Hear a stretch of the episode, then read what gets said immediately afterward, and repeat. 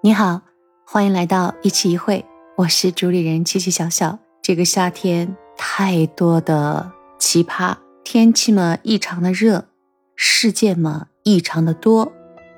今天是八月三号，昨天晚上好像网络都爆了，全国乃至全世界人们都在关注着一位八十二岁高龄的老太太窜岛，还有就是前不久的很火的二舅，再有就是。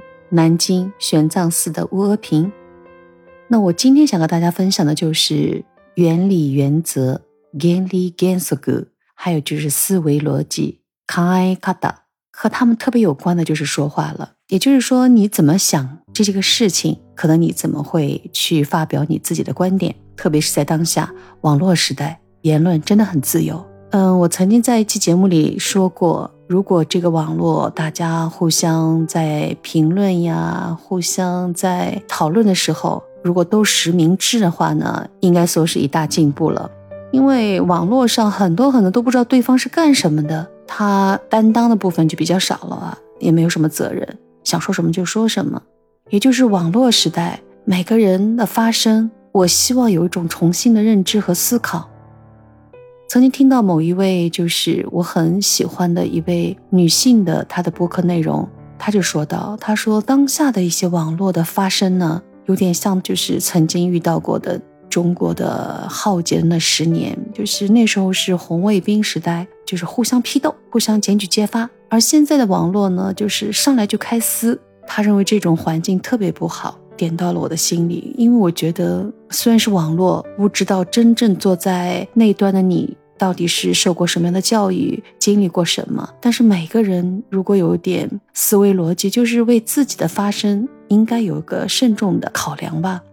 这个老太太，我其实并没有像大家那么热衷的去关注她。看到几个视频的封面照，我就非常的觉得八十二岁老太太。我们古话中有说。人活到老就要烦小了，就是有点像孩子了，这不就是任性吗？又是一个那么权高位重的人，看了一下他的简历，这个老太太也真的不容易啊，真的在上面折腾了三十多年。据说前任的那个特朗普，就算没有几天要下台了，他还去弹劾他。我看到的几个标签，他非常崇尚自由，还有就是特别实干，敢想敢干，就是马上还是行动派。他自己的女儿说了一句话，意思说，只要被妈妈瞄上的一些事情，应该没有什么人能够对付他。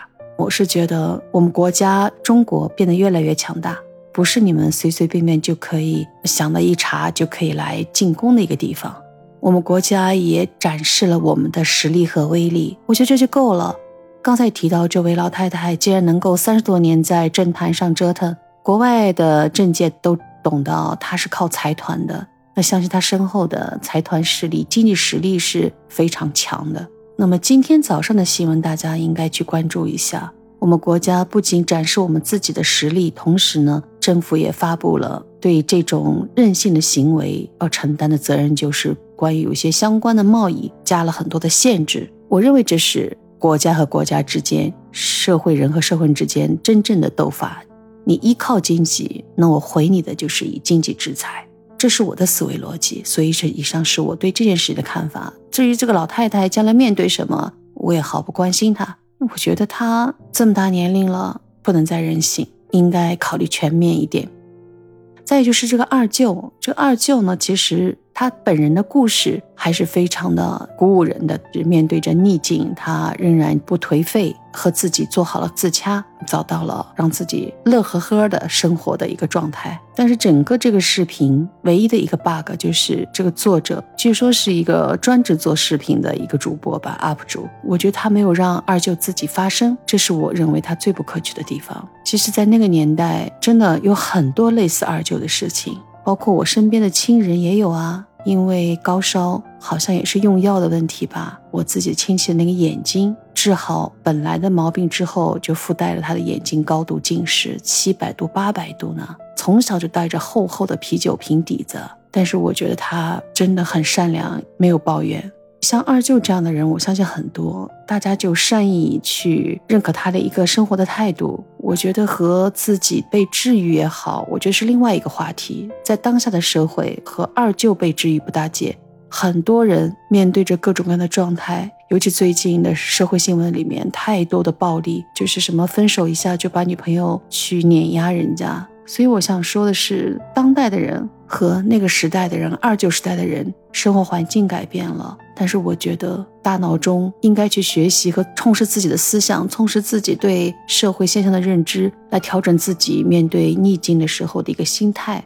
二舅这个事情呢，我也没有转发，也看到有些朋友在朋友圈里值得一看什么的，我觉得好像是拿另一件 A 事儿在说 B 事儿的感觉。我是这样的逻辑，所以我这样发声。我希望二舅活得他自己的状态里，不受这种所谓的流量的冲击。好像今天也有新闻说到，有些制造了二舅效应的一些欺骗的行为、诈骗的行为，就是搞一些这种集资吧，说好像怎么怎么样，你就会在某一个阶段得到多少资金的赞助，已经在新闻里披露了，这是一种诈骗行为。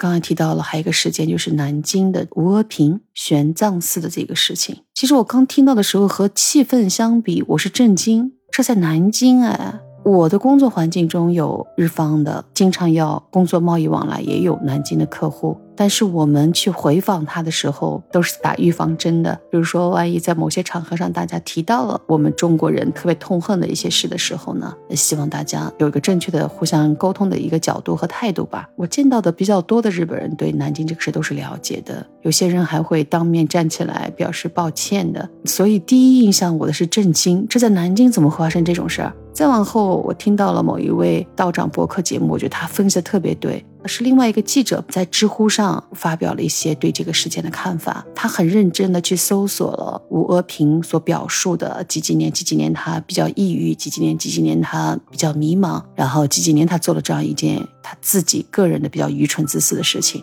他搜索了和他时间点相关的所有主角的这个吴阿平的相关的一些媒体上的他的发声，都和他自己的表述是一致的。再一个就是这件事情，其实在两年前发生之后呢，那个寺庙的主持们把他压下来了，这是极为不对的。他应该认识到这件事情的一些恶劣影响，靠政府的力量让一些有可能会泄露的东西全部能够在那个时间点能够制止住。这件事情，我是觉得听完所有的分析就知道这是一个极其罕见的一个个例。但是呢，大家的气氛和大家的转发和炒的热度已经把它拉到了一个高度了，和二舅一样，造成了很高的流量。我自己的看法就是家丑不可外扬，因为这是一个管理的漏洞。那个道长也说了，可能在有一些佛学里面，就是有些人求助的时候，是不是不能够拒绝啊什么的？但这个毕竟性质两样。